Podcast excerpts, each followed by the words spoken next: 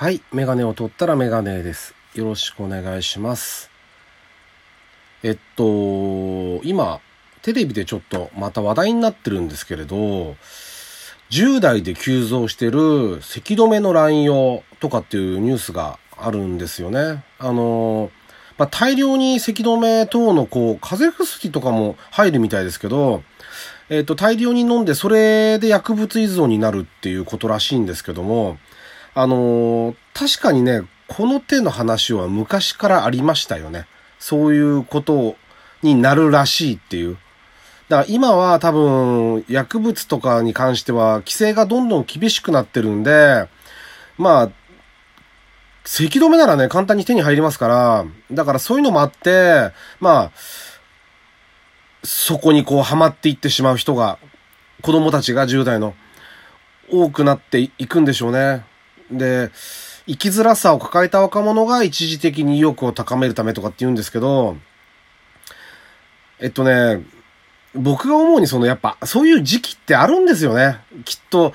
それはね、あの、10代の頃もあるだろうし、で、全く別の理由で40代、50代もあるだろうし、もう、そこはね、だから、逃げられるなら逃げてもいいし、とにかくこう、なんて言うんだろうな、自分を大切にして、あの、こんな薬なんか大量に飲んだら絶対体にいいわけがないんで、ね、だから、まずはやっぱり自分の命というか、を優先することですよね。あの、それが一番大事で、ちょっと綺麗事みたいになっちゃうから、あの、あんまり言いたくないんですけど、あの、とにかく自分の命を最優先にすることが、周りの人への、その、まあ、なんて言うんだろうな、影響、自分がいなくなってしまった時に周りに与える影響をちょっと考えるべきですよね。で、自分の体はあとは大事にするってことですよ。うん。あの、こんなことがいいわけはないので、あの、ね、何が悪いんだかもよくわからないし、人によってそれぞれみんなそれぞれ10人いたら10人違う事情でこういうことになってると思うので、一概には言えないですけどね。でも少しでもやっぱり希望があるような10代であってほしいとは思いますよね。このおじさんになった今、そういうふうに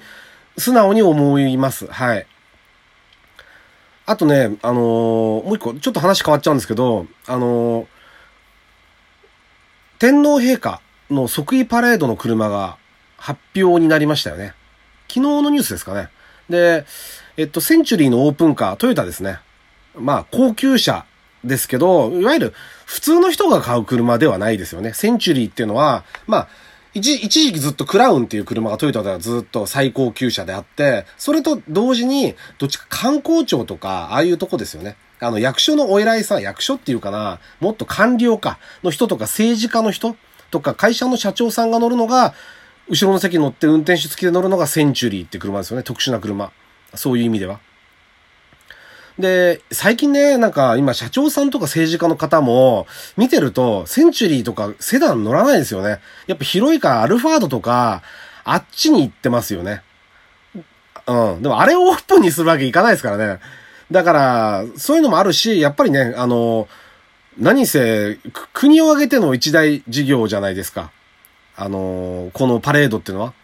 祝賀音列の儀とかっていうらしいですけど、それで使用する車なんで、やっぱり、それはもうね、あの、最高級品質、あの、税の極みを尽くした車をオープンカーにしてやるっていうのは、まあ、いいんじゃないですかね。で、まあ他の国がどういう風になってんだかわからないですけど、こう、例えばこのオープンカーでパレードするっていうことのリスクってあるじゃないですか。当然。何があるかわからないんで、外にこう体が出ちゃってるわけですから。だけどね、やっぱそれが、そういうパレードができるっていう日本のこの、まあ、警察の方の努力もそうなんだろうし、警備も含めてね、その、そうなんだろうし、やっぱり日本の国がまだ、ここういうことができるっていうことは、あの、世界に発信しても恥ずかしくないんじゃないかなと思いますよね。あの、きちんと無事にこの、ね、あの、パレードが終われば、日本は、堂々とね、あの、屋根がない車でパレードしても、安全は保たれてる、あの、保たれる国なんだよっていうのがアピールできるんじゃないかなっていうふうにちょっと個人的には思いましたね。はい。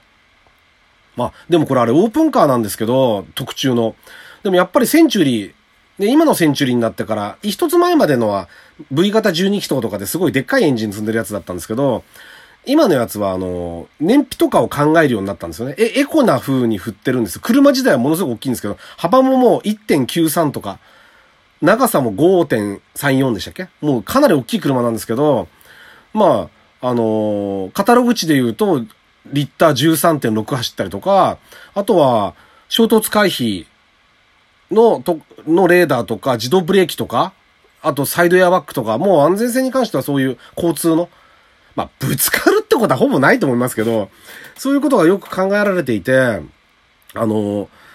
より安全で、いいんじゃないですかね、だからね。そういう安全な性のアピールにもなるし、あの、こういう車が出てくるのはすごくいいことだと思うので、まあ、おめでたい席にいいんじゃないですかね。はい。というわけで、えっと、第73回ですね。ラジオにメガネ始めたいと思います。よろしくお願いします。はい。えっと、でですね、あの、何話そうかなと思ってて、あの、運動会。体育祭も含めてですけど、まあ、運動会が、中学校の運動会が先週あって、で、今週、小学校。ちょっとね、週末でも天気悪いんですよね。だから、どうなるかわかんないんですけど、今ね、だから、晴れ用のプログラムと雨用のプログラムと2つ来ましたね。去年か、なんかもやっぱ雨絡みで、で、予定が急遽、あの、雨用のっていうか、その時はね、雨用のプログラムってなくて、急遽晴れ用のプログラムを詰めて、これとこれとこれをなくして、この休憩時間もなくして、この競技をこっちに詰めてとかってのは急遽発表だったんですよね。で、ちょっとバタバタバタバタしたんですね。あの時。で、ギリギリ雨が降り始めたぐらいで終わったんですよね。確か。だから、今回はもうそれを見越して、両方のプログラムが配られてましたね。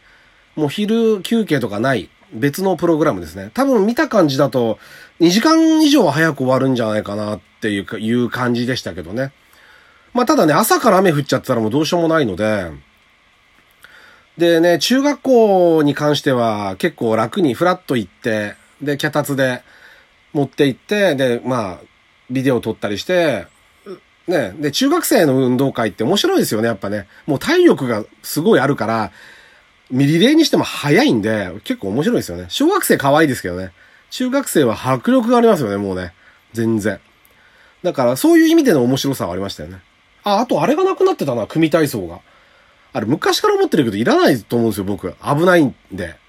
うちのね、妻は好き、好きなんですけど、ああいうの。僕は、はっきり言って、もう昔から反対でした。近所の、僕が小学生の頃ですら、近所の子子が、両手の、練習中に両手の骨折っちゃって、で、ね、大変な思いしてるのとかも見てたんで、あんなの絶対やんない方がいいよってずーっと思ってましたけど、やっとなくなってよかったなと思いましたね。うん。あれ危ないですよね。普通に危ないですよね。うん。と思いました。迫力はあるけど、あの、怪我しちゃったら意味ないので、そういうのはあんまりやめた方がいいですよね。あとね、あれ、あれがあったな、中学校のは部活動対抗のがあって、で、去年までは、あれだったんですよ。あの、文化部とか、だって陸上部が一番早いんですよ。当たり前だけど。今回はね、全員ガチっていう、なんか指令、た、お達しがあったみたいで、全員勝ちだから、それは陸上部早いじゃないですか。でも去年までは、例えば、書道部だったら習字を書きながら走ったりとか、そういう冗談みたいな、えっと、バスケ、バスケだったかな？ドリブルをしながらとか、あと、そういうバレーボールだったらこう、なんつうんですか？手でパンパンってボールをこうトスしてあげながら走るとかっていう部活に特化したこうあったんですよ。色が。で、あれをなくしてガチで走らせるっていうのの意味がよくわかんなくて、あのー、僕はあれじゃ全然面白くないですよね。うん、と思いました。まあ、面白かったけど、僕の場合はもう子供の頃から運動会自体がもう罰ゲームだと思ってたので、ね、あんなんだって運動神経いいというか、足の速い子とかは当然もうヒーローだし、差別だよなと思ってましたけどね、僕はね。なんでこんなひどい目に遭わなきゃいけないって、恥かかされてってずっと思ってましたけど、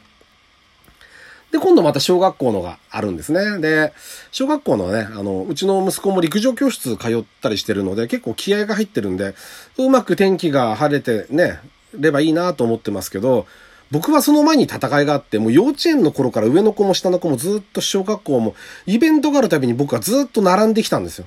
朝早く行って順番取るためにずっと並ぶっていうのをもう何回、何十回と繰り返してきてて、ここに来て運動会が場所取りに関して、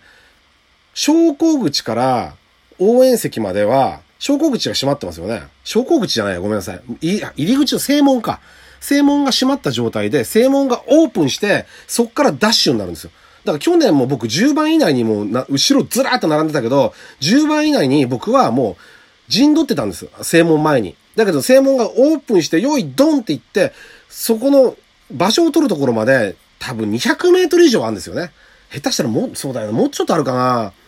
その間にめちゃくちゃ抜かれるんですよ。何十人にも。だって若いお父さんとかもいっぱいいるし。で、結局ギリギリ最前列ってことがあったら10番になら、10番以内に並んでギリギリ最前列ですよって。ちょっとこれなんとかしてくんないかなと思いますよね。正直言って。もっとゆっくり行って順番取らせてくれるとか、用意ドン、門開きました、用意ドンっていうのはちょっと、もうちょっと考えてほしいなと思ってます。だからもう今週末ももう気が気じゃないですよね。本当にどうしようかなと思って、今から走るのはもううちの妻に走ってもらおうかなとかね、場所だけ取っとくから、1時間でも2時間でも全然並ぶんで、なんてちょっと思ってますね。はい。まあ、世の中のお父さん、まあお母さんもそうですけど、お父さんもお母さんもね、あの、ちょっと今運動会シーズンとか、いろいろ こういう大変な時もあると思いますけど、まあ、ね、あの、年に1回のことですからね、あの、大人も楽しんで、まあ、あの、できればいいなっていうふうには思ってます。はい。というわけで72回でしたね。えっ、ー、と、ラジオにメガネありがとうございました。